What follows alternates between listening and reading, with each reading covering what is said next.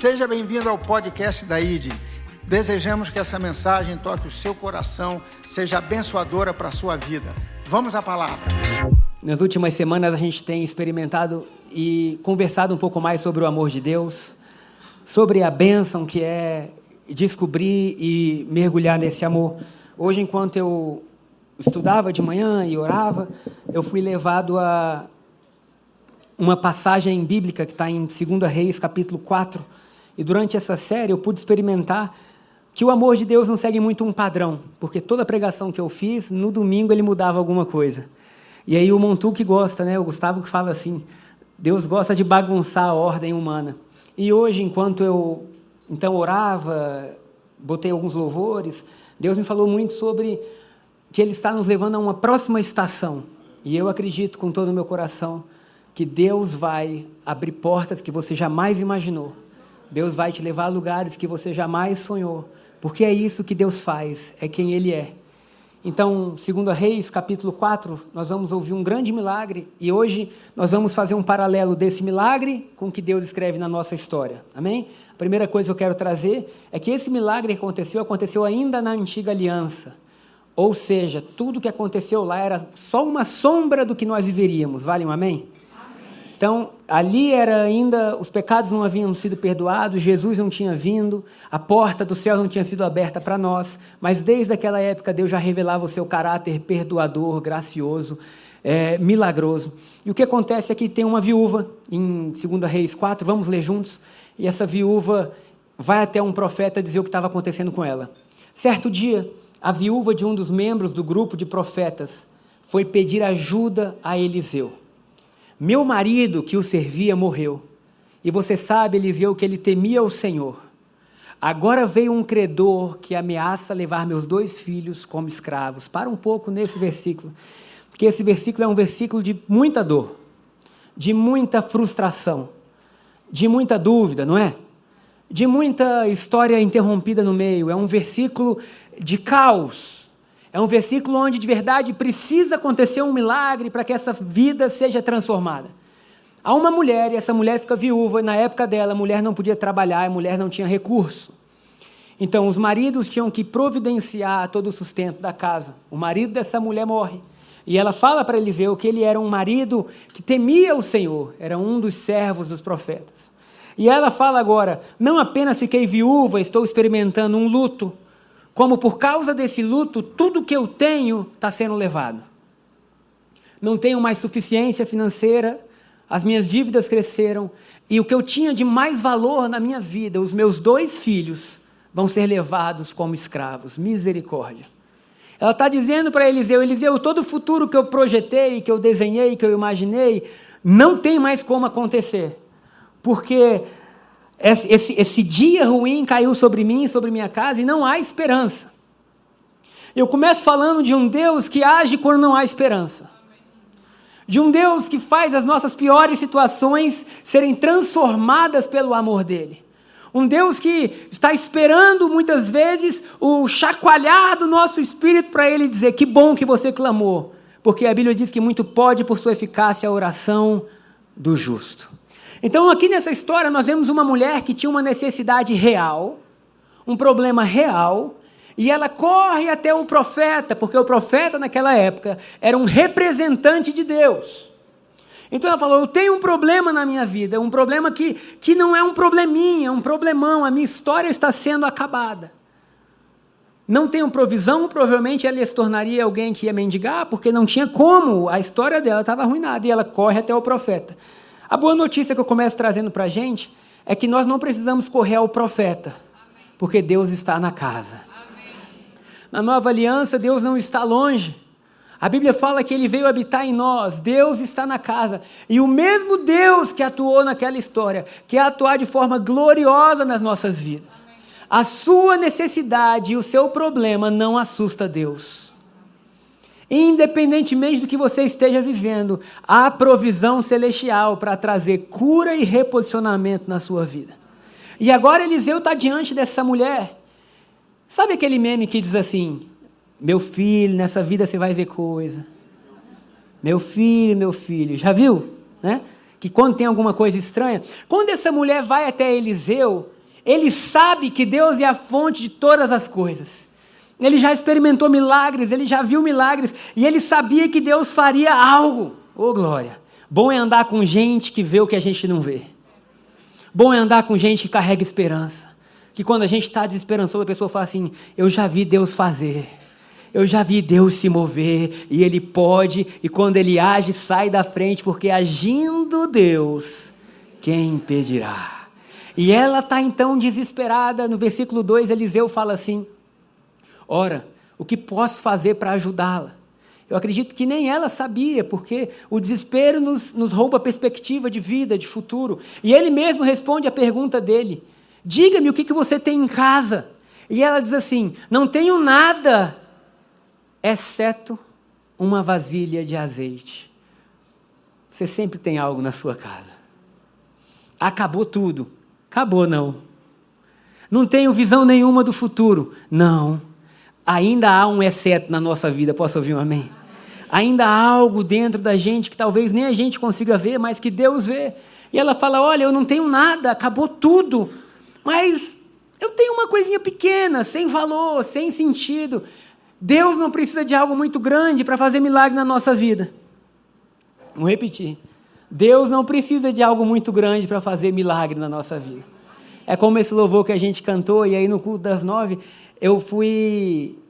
Como eu já tinha lido a história que a gente vai ler, eu fiquei pensando, Deus, o que tenho eu para te entregar? Porque tudo é muito simples para um rei. Quem aqui poderia entregar algo para Deus que. Ah, eu vou te impressionar, Deus, você vai ver o que eu tenho vai dizer: você não tem nada, porque tudo é meu. Ah, o nosso grande para Deus é nada. De forma que Deus só procura que a gente se entregue. E aí a música fala assim: Eu vou te entregar o meu aleluia. E está essa mulher dizendo assim: Eu não tenho nada, exceto uma vasilha e um pouco de azeite. Vamos continuar. Então Eliseu disse: Tome emprestadas muitas vasilhas de seus amigos e vizinhos, quantas conseguir Queridos, uma nova visão nos leva a uma nova ação. Ele estava dizendo: você acha que é o fim, mas eu vou te dizer algo. Deus está prestes a se manifestar. Eu quero dizer algo para a gente como igreja: Deus está prestes a se manifestar. Deus está prestes a se manifestar. Vai, sai na sua rua, sai na sua vizinhança, vai de casa em casa, de porta em porta e começa a pedir vasilhas. E isso é muito importante, porque Deus, sabe, a fé não anula uma atuação nossa e geralmente qualquer atuação nossa em fé é meio inadequada. Não é? Porque a pessoa que está agindo em fé, ela não tem nada em casa e todo mundo sabia que ela não tinha nada. Já imaginou a pessoa que não tem nada dizendo assim: me dá as vasilhas, por quê? Deus vai encher. Não, vai, olha, vai acontecer. Mas algo entrou dentro dela que ela falou assim: quer saber? Se o profeta falou, eu vou. Eles acreditavam na palavra que saía da boca de Eliseu, porque eles sabiam que Deus se movia pela boca de Eliseu. Glória ao Senhor Jesus, que nós não nos movemos mais pela palavra que sai da boca de Eliseu, porque Hebreus diz que antigamente Deus falou aos nossos pais pelos profetas, mas agora nos fala diretamente pelo Filho. Jesus está constantemente nos dando direção do que fazer. E aí ela sai. E isso, com certeza, demorou um tempo, porque naquela época não tinha grupo de WhatsApp, não, querido. Porque se fosse hoje em dia, você ia colocar grupo da família, por favor, separem as panelas, as vasilhas, grupo dos amigos, e você encaminhar a mensagem, não é isso? Naquela época, não, ela teve que ir de porta em porta. E eu acredito que cada passo que ela dava era uma comprovação do que ela cria. E agora ela recolhe com o tempo vasilhas vazias. E ela volta para sua casa. Vamos continuar lendo o versículo 4. Depois, entre em casa com seus filhos e feche a porta. Tem coisa que Deus quer fazer com você que não é público, não. Às vezes, os maiores milagres que a gente vive somos nós, os filhos, e a porta fechada. Porque o que impressiona a sociedade são coisas grandes que todo mundo vê. Ah, vamos para Dubai, porque os árabes fizeram o deserto florescer. Vamos para não sei onde, porque é tudo muito grande. Mas o que Deus está dizendo é que às vezes os maiores milagres acontecem em você, com seus filhos, em vasilhas vazias. Ninguém vendo, ninguém sabendo. E Deus dizendo: Eu sou o Deus que transforma o caos em vida, dor em alegria. Eu sou o Deus que faz vasilha vazia ser enchida. Eu estou pronto a trazer umas vasilhas para Deus. Então ela vai, aí ela junta os filhos, eu imagino aqueles meninos que até eles deviam estar preocupados. Vocês já viram que quando os pais estão mais ansiosos, as crianças ficam também? Eles nem sabem direito, mas estão, caramba, acabou tudo. E agora? E a gente vai ser levado como escravo, meu Deus do céu. Mas no capítulo 4, então, Eliseu fala: olha, junta os meninos, fecha a porta e vamos continuar lendo. Derrame nas vasilhas o azeite que você tem e separe-as quando estiverem cheias. Espera aí, meu irmão, porque isso é maravilhoso. Eliseu não tinha visto acontecer, mas já tinha visto acontecer. Eliseu estava dizendo: você vai pegar a vasilha vazia, você vai colocar lá, e eu sei que o azeite vai descer. E quando ela estiver cheia, você pega ela, você coloca de lado e pega uma vasilha nova. Irmão, Deus quer te dar uma visão nova nessa manhã. Talvez você esteja olhando só as vasilhas vazias, mas Deus está mandando você olhar que o azeite vai descer. Eita, isso é maravilhoso demais. Porque o que é o profeta senão aquele que vê o futuro? Eu tenho uma boa notícia: Jesus, como o nosso profeta, viu o nosso futuro e falou assim: se vocês crerem, eu tenho vida e vida em abundância. Se vocês crerem, todas as áreas quebradas eu posso consertar. Se vocês crerem, sabe, qualquer vasilha que você levar. Irmão, mas às vezes a gente é tão iludido, porque a gente acha que qualquer tipo de sucesso na vida camufla vazio interior. E aí nós temos pessoas, às vezes, bem-sucedidas, que vivem em paz, não vivem em guerra, que cresceram um pouco na profissão e se esquecem que é o azeite de Deus que alegra o nosso coração. E se esquecem que o carro que a gente está hoje, amanhã a gente está vazio dentro do carro. É ou não é? que se esquecem que a gente se acostuma rápido com as coisas, mas nós fomos criados por Deus para experimentarmos, mesmo que seja de forma temporal, milagres extraordinários. A nossa alma foi projetada para degustar a eternidade. E às vezes a crise nos leva a isso. Aleluia. Desculpa eu dizer isso, mas glória a Deus pela crise. É duro agradecer a crise. Mas a crise fez essa mulher viver o maior milagre da vida dela. A crise, porque hoje, se você está olhando só a crise, você não pode dizer amém ainda pelo que vai vir, mas eu tenho uma boa notícia: o milagre vai vir. Por quê? Porque é isso que Deus faz o tempo inteiro. De Gênesis a Apocalipse são milagres criativos acontecendo, todo livro é uma nova história de Deus operando de forma gloriosa na direção do povo. E lá estão eles. Versículo 5, então. A viúva seguiu as, instru as instruções de Eliseu. Seus filhos traziam as vasilhas e ela as enchia. Trabalho em conjunto, família.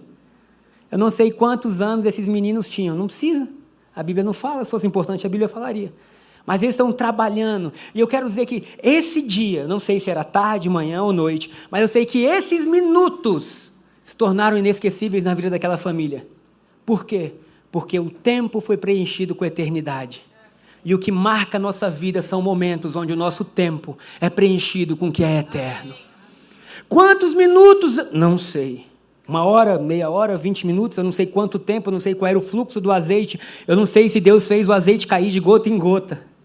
Eu não sei se o azeite jorrava como um rio, a Bíblia não fala. A Bíblia só fala que eles traziam as vasilhas e as vasilhas eram cheias. E enquanto eles traziam as vazias, as vasilhas vazias, eles experimentavam um preenchimento sobrenatural de Deus. Algo acontecia de eterno, porque sempre que o eterno toca esse mundo passageiro, o eterno prevalece. Sempre que a cura se encontra com câncer, o câncer perde. Aleluia. Sempre que a morte se encontra com a vida, a morte perde. Sempre que a prosperidade de Deus encontra o coração escasso de amor, de fé, de alegria, a escassez perde. E naquele momento, a ruína daquela família estava perdendo para um fluir sobrenatural de azeite. Eu acredito, eu, é isso eu lendo a Bíblia e viajando, porque hoje a minha pregação não tinha nada a ver com isso. E eu estou orando, chorando, e essa passagem vindo no meu coração. E eu senti o Espírito Santo falar, fala sobre isso porque eu quero derramar azeite novo. E eu, eu já tenho todos os pontos da pregação, eu já mandei para a projeção, e a série é Perfeito Amor. E aí eu vou tentando trazer um caminho racional para aquilo que eu vou falar e pensando, mas se o azeite fluir não é perfeito amor de Deus, eu não sei o que é. Porque o perfeito amor de Deus nos encontra na pior situação e não para de fluir até que a gente seja refeito. E lá estão eles. Eu imagino essa mulher chorando, vendo aquele azeite fluindo, falando: Meu Deus, é um milagre. Você já viveu um milagre de Deus? Que o seu corpo físico não aguenta. Você volta a ser criança e você está ali. É milagre, é Deus. E eu imagino, os meninos, traz mais uma. E os meninos traziam. E foram, e foram, e foram. Vamos para o versículo 6. Logo, todos estavam cheias até a borda. Amém. Traga mais uma vasilha, disse ela a um dos filhos. Acabaram as vasilhas, respondeu ele, e o azeite parou de correr. Olha que versículo poderoso. A vasilha acabou, o azeite não. Não diz assim, a vasilha acabou e o azeite acabou. A vasilha acabou e o azeite parou de correr. Por quê? Porque não tinha mais estrutura humana para receber glória de Deus e o azeite não ia ser desperdiçado. Mas se ela tivesse mais uma vasilha, o azeite ia continuar. Aleluia. Fiquei pensando enquanto eu pregava no primeiro culto. Talvez ela tinha que ter dito: um menino fica me trazendo a vasilha, e o outro menino, mais rápido, corre na cidade inteira vai de casa em casa, fala que você sabe que tem vasilha escondida que não deram para gente. Entra na casa, revira e traz. Por quê? Porque Deus está operando. Mas não foi isso que a Bíblia fala. Eu acho que eles estavam tão maravilhados com a porta fechada que eles estavam assim: esse milagre é nosso, é da nossa família. O Deus de Eliseu faz o azeite descer. Não é isso? Tem um corinho que fala? O Deus de Eliseu é bom. É essa aí, Tiagão. Que orgulho de te ter como irmão, hein? Espero que você sinta o mesmo. É, porque você sabe as músicas, você é inteligente. Então, o Deus de Eliseu é bom. Não é a viúva que é boa. É o Deus que é bom. Não é Eliseu que é bom, porque Eliseu não podia fazer o milagre, mas Eliseu apontou o caminho dizendo: pega a sua fé e coloca aos pés dele. E quando você fizer isso com as vasilhas vazias, você vai ver que a bondade vai jorrar. Aleluia. Gabriel pega a sua vida e coloca nesse lugar que o azeite flui. Qual parte da sua vida? Toda. Pega a sua paternidade e coloca lá. Pega as suas emoções e coloca lá. Porque esse coração precisa de ajuste. Mais alguém? Tem vasilhas vazias dentro de mim que eu preciso desesperadamente de um óleo. E não é o óleo que eu tenho em casa, porque, gente, nem o melhor mercado do mundo conseguiu fazer um azeite extra virgem como aquele o azeite que desce da verdadeira oliveira. Aleluia. O azeite puro do céu. E aí eles vivem um milagre juntos, e Deus está dizendo assim: esse é o perfeito amor. Não apenas o perfeito amor que sana, que sara, que cura, mas o perfeito amor que mostra que você importa, que mostra que o seu futuro é importante para Deus. Sabe, é um, é um testemunho rápido que acontece no meio de um livro de reis que tem tanta coisa acontecendo, mas no meio disso Deus deixou para a gente relatado que se nós trouxermos vasilhas vazias, Ele enche de azeite. Mas quem enche de azeite? Deus enche de azeite. Eu tenho uma impossibilidade, eu coloco aos pés da cruz e eu sei que da cruz flui o azeite. Aleluia. Temos que expandir, temos que crescer. O que, é que nós vamos fazer? Eu não sei. Mas eu vou levar essa vasilha para Jesus e ele sabe o que fazer. Porque se Jesus não souber, ninguém sabe.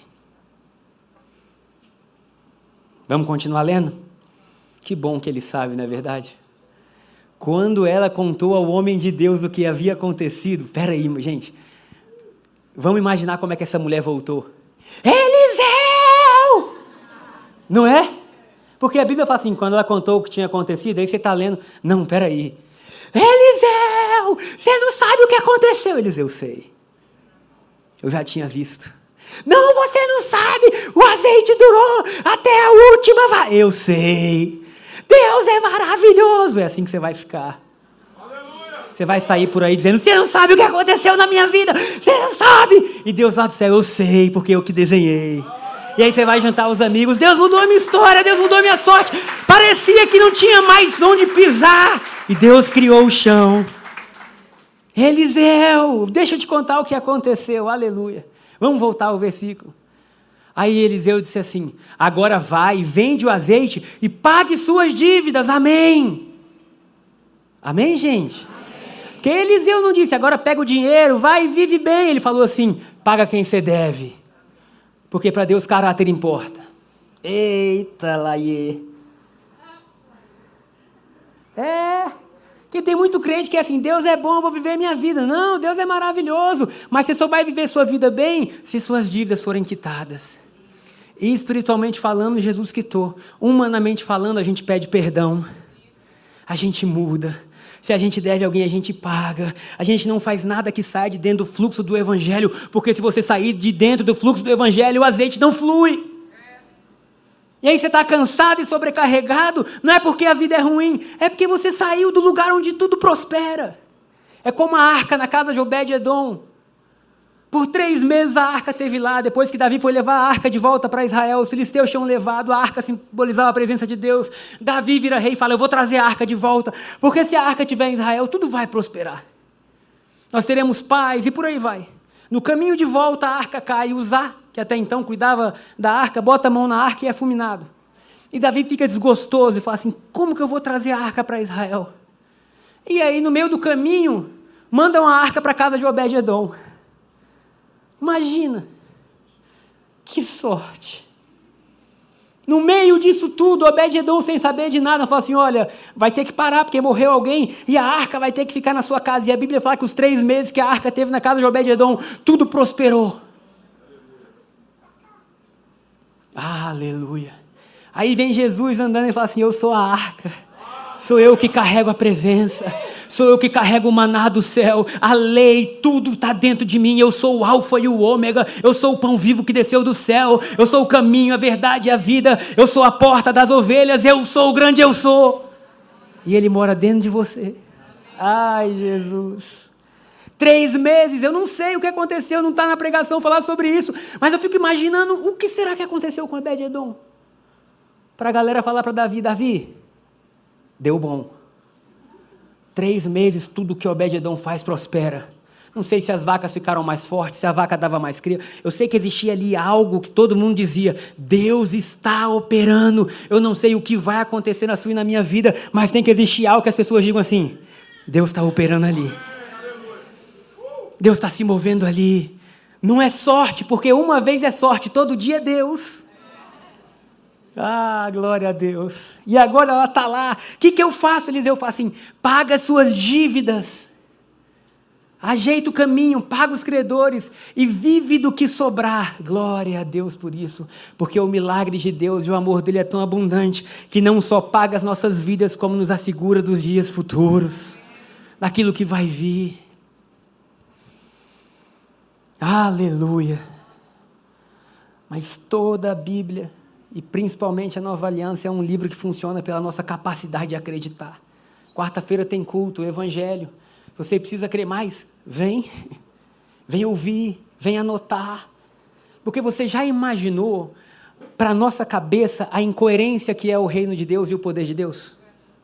Você não tem nada, seu marido morreu, você está de luto, sua vida está destruída, seus dois filhos estão sendo levados como escravo, e o profeta manda tu pegar vasilha vazia. Ah, vai para lá.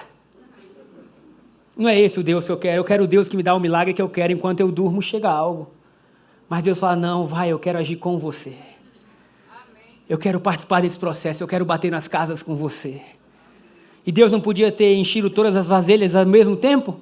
Podia ou não podia? Podia, Ele é Deus. Se Ele quisesse, Ele fazia cair chuva de azeite do céu. Mas não, Ele deixou ela abrir lá o negocinho, virar. e no final ela celebrar junto. Aleluia. Eu creio com todo o meu coração que os próximos meses da nossa igreja e os próximos meses da gente como filho de Deus vai ser guiado por um profundo se maravilhar com milagres. Que milagres, milagres de pessoas curadas, de pessoas restauradas, milagres de toda sorte, porque às vezes o milagre para você não é um milagre para o seu amigo. Mas glória a Deus, porque Deus ele age com cada um de forma individual. E aí nós começamos agora a nossa pregação que eu tinha preparado para hoje que são seis pontos da nossa identidade baseado no perfeito amor, mas eu vou falar bem rápido. Se você puder, anota para você gravar. E o primeiro ponto que eu quero trazer é Deus é bom. Será que você pode falar isso no seu lugar? Deus é bom. Gente, Deus é bom. Porque ou a gente crê que Deus é bom, ou a gente crê que Deus não é bom. E se a gente crê que Deus não é bom, lascou. Simples assim. Porque quando a pessoa que tem todo o poder não é boa, acabou tudo. Você pega o que o mundo está vivendo nas últimas duas semanas. Um grupo de pessoas que, que se apoiam no terrorismo e que tem uma visão errada, o, o escarcel que faz. Você já imaginou se Deus acorda sendo mal um dia? Misericórdia. Misericórdia. Mas nós, como filhos de Deus, temos a firme convicção de que Deus é bom. Por quê? Porque é isso que a Bíblia nos fala. Salmo 119 diz assim: Tu és bom e em todo tempo tu fazes o bem. Aleluia. Neste exato momento, Deus é bom e está fazendo o bem. Deus é bom e está nos curando, Deus é bom e está restaurando, Deus é bom e quer consertar, porque essa é, a, é a, o desdobramento de uma fé pura em Deus. Então, se nós acreditamos no amor de Deus, na graça, nós precisamos acreditar que Deus é bom. Como que a gente tem certeza disso? A cruz. A cruz é o sinal de que Deus é bom. Porque o credor geralmente leva os outros como escravos, não foi isso que a gente leu na história da, da viúva? Mas Deus, sendo credor, pagou por si mesmo a dívida. Eita Deus, por que você fala isso? Porque todo pecado, em última instância, é cometido contra Deus. E se o pecado é cometido contra Deus, só Deus pode perdoar pecados. E se Deus pode perdoar pecados, a dívida é contra Deus. E se Deus é credor, ele podia levar todo mundo como escravo. Mas Paulo fala assim: mas não somos mais escravos do medo porque é uma nova atmosfera. Qual a atmosfera? O Deus que podia e que tinha autoridade de ser credor se entrega como sacrifício por todos que deviam. E depois de se entregar como sacrifício, Paulo grita em Romanos capítulo 8, versículo 1: Já não há condenação para quem está em Cristo Jesus. Aleluia! Ufa! Dívida paga. Próximo passo: reine, governe, transforme. Aleluia. Então, o primeiro ponto é Deus é bom, o segundo ponto é somos filhos de Deus. Olha que coisa simples que está no perfeito amor. Você é filho de Deus. E aí, outra sugestão que eu te dou é mergulha nisso.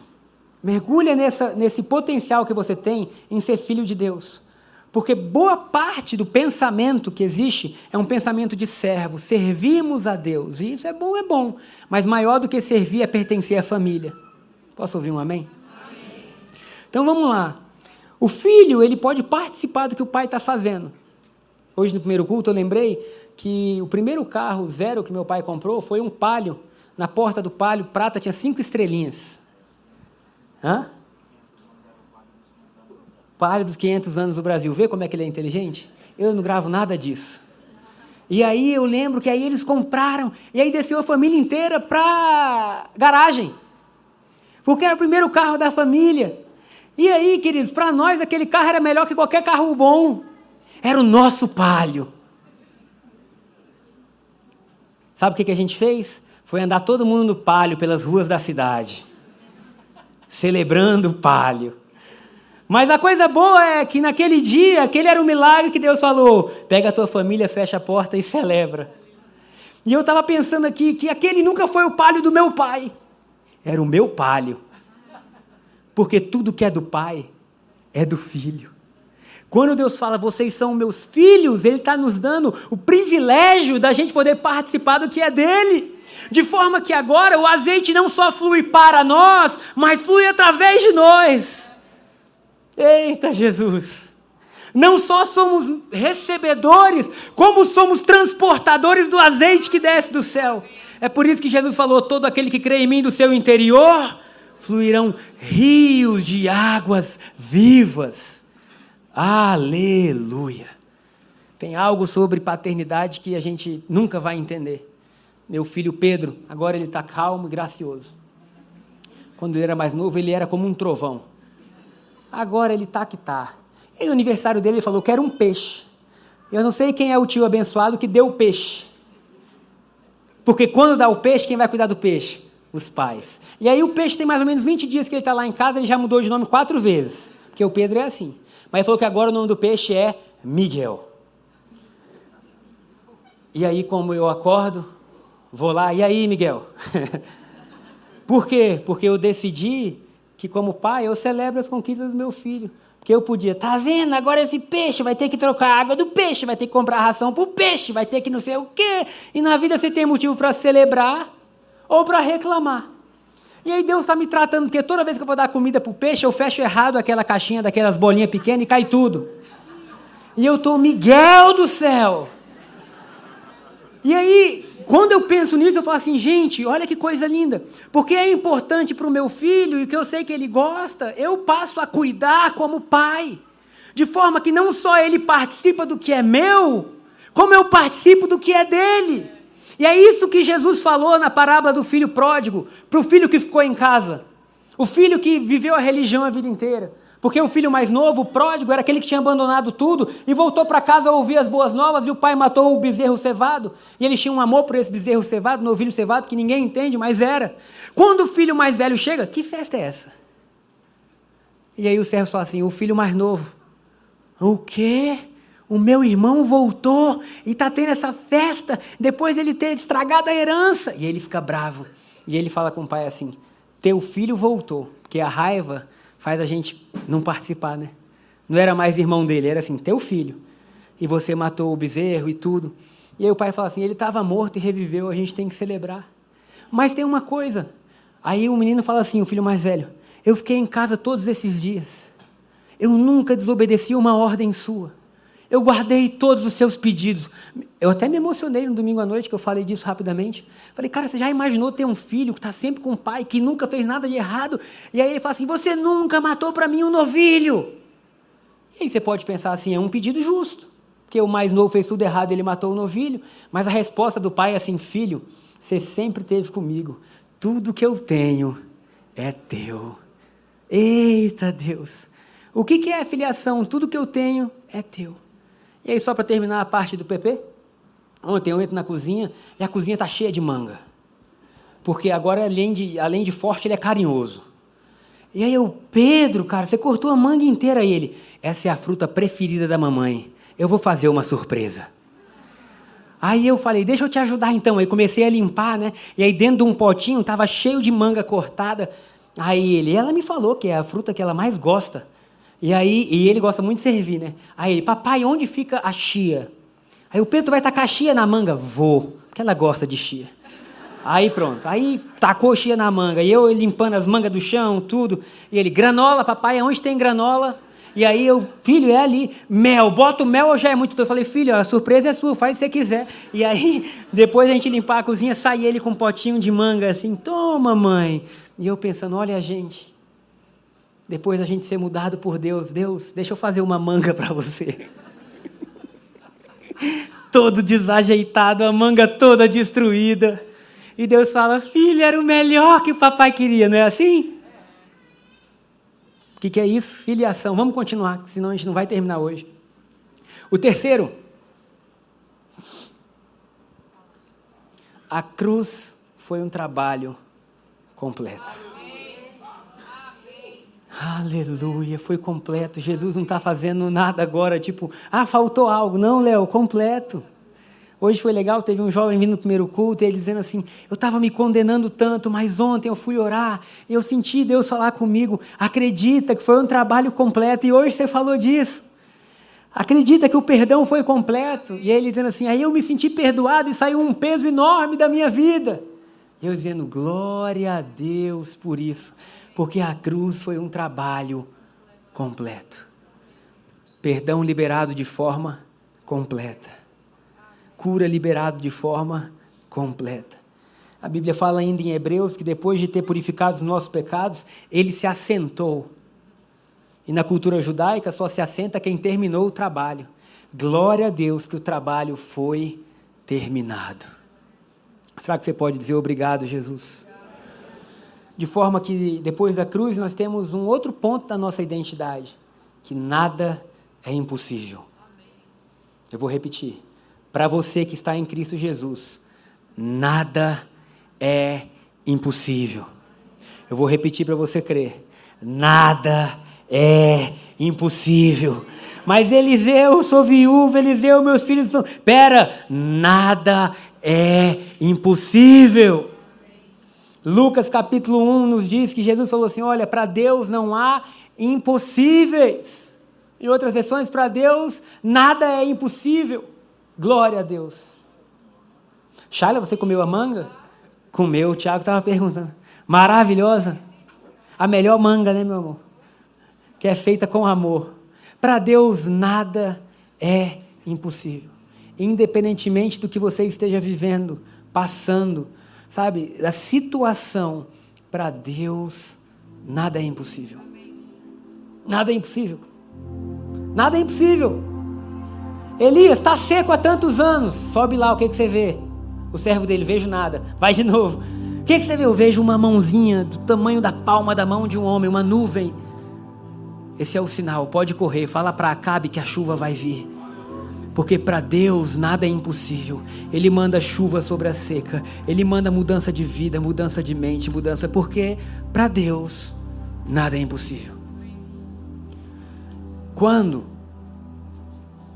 O tempo dele. Quando? Da forma dele. A gente só continua declarando, profetizando, vivendo. E um dia o azeite jorra. um dia o mar se abre e você fala: Meu Deus! Mas tirando os milagres, vamos colocar assim, extraordinários, tem tanto milagre comum que Deus faz na nossa vida. E se a gente celebrar esses, nunca vai faltar alegria para o grande. Qual o milagre comum? Comer a manga com chia, com granola e com mel. Qual o milagre comum? Celebrar o palio. Qual o milagre comum? Esse de estar todo mundo aqui num culto com quase 100 crianças e entra instrutor do Kids e sai gente, o apoio tenta resolver e mesmo assim Deus se mover. Qual o milagre comum? A vida. E para Deus, nada é impossível. Será que você pode dizer isso? Nada é impossível. Eu vou deixar você profetizar na sua vida. Você vai falar assim: seu nome e nada é impossível, tá? Tipo, Gabriel nada é impossível. Aleluia. E o quinto é: obras maiores nós faremos. Fomos criados para grandes coisas. Nós fomos criados para grandes coisas. Como que você sabe disso? Jesus falou isso. Pode colocar João 14, 12, que é a referência. Diz assim: Eu lhes digo a verdade. Quem crê em mim fará as mesmas obras que tenho realizado e até maiores, pois eu vou para o Pai. Tem alguém disponível a fazer obra maior? Como assim? Maior que Jesus? Foi o que ele falou. Vocês vão restaurar crianças, adultos, adolescentes, casamentos, presídios, escolas, hospitais, cidades.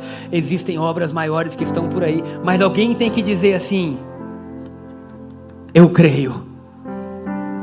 Mas o que, que você vai dar para Deus? Eu tenho só vasilha.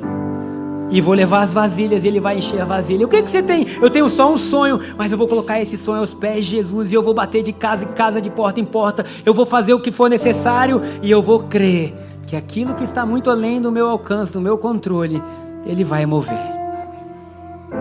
Como se opera obras maiores? Não é querendo viver obras maiores, é vivendo o Evangelho.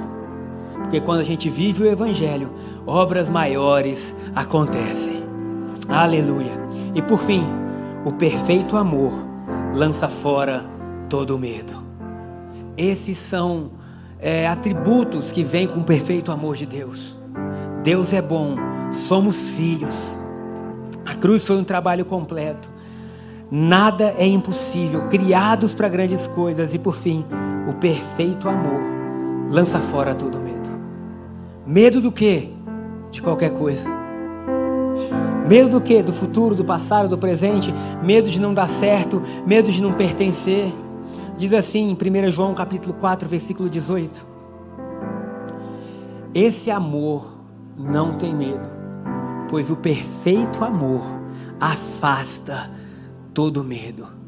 Se temos medo, é porque tememos o castigo, a punição. E isso mostra que ainda não experimentamos plenamente o amor.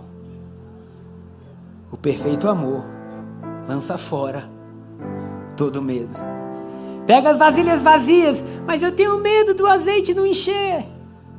O milagre não aconteceu. Pega, sem medo, vai, fala, faz, sonha. Porque só tem uma pessoa que pode fazer o milagre e essa pessoa não é você. E glória a Deus por isso. Mas tem algo no nosso coração que pode provocar milagre. Na Bíblia, existem dois tipos de pessoas: as que foram encontradas por Jesus e as que encontraram Jesus. Quer ver um exemplo? A mulher com fluxo de sangue foi atrás de Jesus e falou: Eu estou desesperada porque há 12 anos eu tenho escassez na minha vida. Há 12 anos eu estou fora, eu preciso de um milagre. E ela nem fala, ela toca nas vestes de Jesus e o milagre acontece. Mas a mulher samaritana não fez nada e Jesus foi até ela. Tem hora na nossa vida que Deus vem até a gente e fala: Oi, sou Deus. E você fala: Aleluia. Tem hora que a gente fala: Deus, eu sou Gabriel. Olha para mim, Deus. Eu estou receoso, sabe? E as, e as debilidades do nosso coração não impedem Deus de agir. O que a gente só precisa, gente, é trazer as vasilhas. Posso ouvir um amém? Pensa Davi. Será que Davi algum dia teve medo da guerra? Parece que não. Porque o que Deus falava, ele ia e fazia. Falam que os corinhos de Davi era Saul matou mil, Davi matou dez mil. Aí você pega Gideão. Hum. Gideão, sou contigo. Comigo? Gideão, tu vai vencer a guerra. Eu? Deus me dá sinal. Tem Davi de um lado dizendo assim: se você falar, eu vou. É só soprar que eu, que eu mato o urso, eu mato o leão, não estou nem aí. Tem Gideão, se você pode me dar mais um sinal, Deus. Deus, você pode me dar mais um sinal. E Deus é o Deus de Davi, mas também é o Deus de Gideão. Porque quando o milagre chega até Gideão, gritam assim: pelo Senhor e por Gideão. Estando você na fase Deus, ou estando você na fase bora Deus, pouco importa. Porque é o azeite que flui que traz alegria eterna no que é momentâneo. Uma tarde onde a torneira abriu, o azeite fluiu, transformou a vida para sempre daquela família. Uma manhã de domingo, dia 22 de outubro, é isso? Se Deus abrir a torneira do céu, nós nunca mais seremos os mesmos. Quantos estão dispostos a trazerem hoje corações vazios, vasilhas vazias, para que Deus possa encher? Amém? Coloque-se de pé no seu lugar. Espero que essa mensagem tenha tocado o seu coração. Se você deseja nos conhecer mais e conferir nossa programação, baixe o aplicativo ID Online. E nas redes sociais você nos encontra como arroba Brasília. Um abraço, shalom.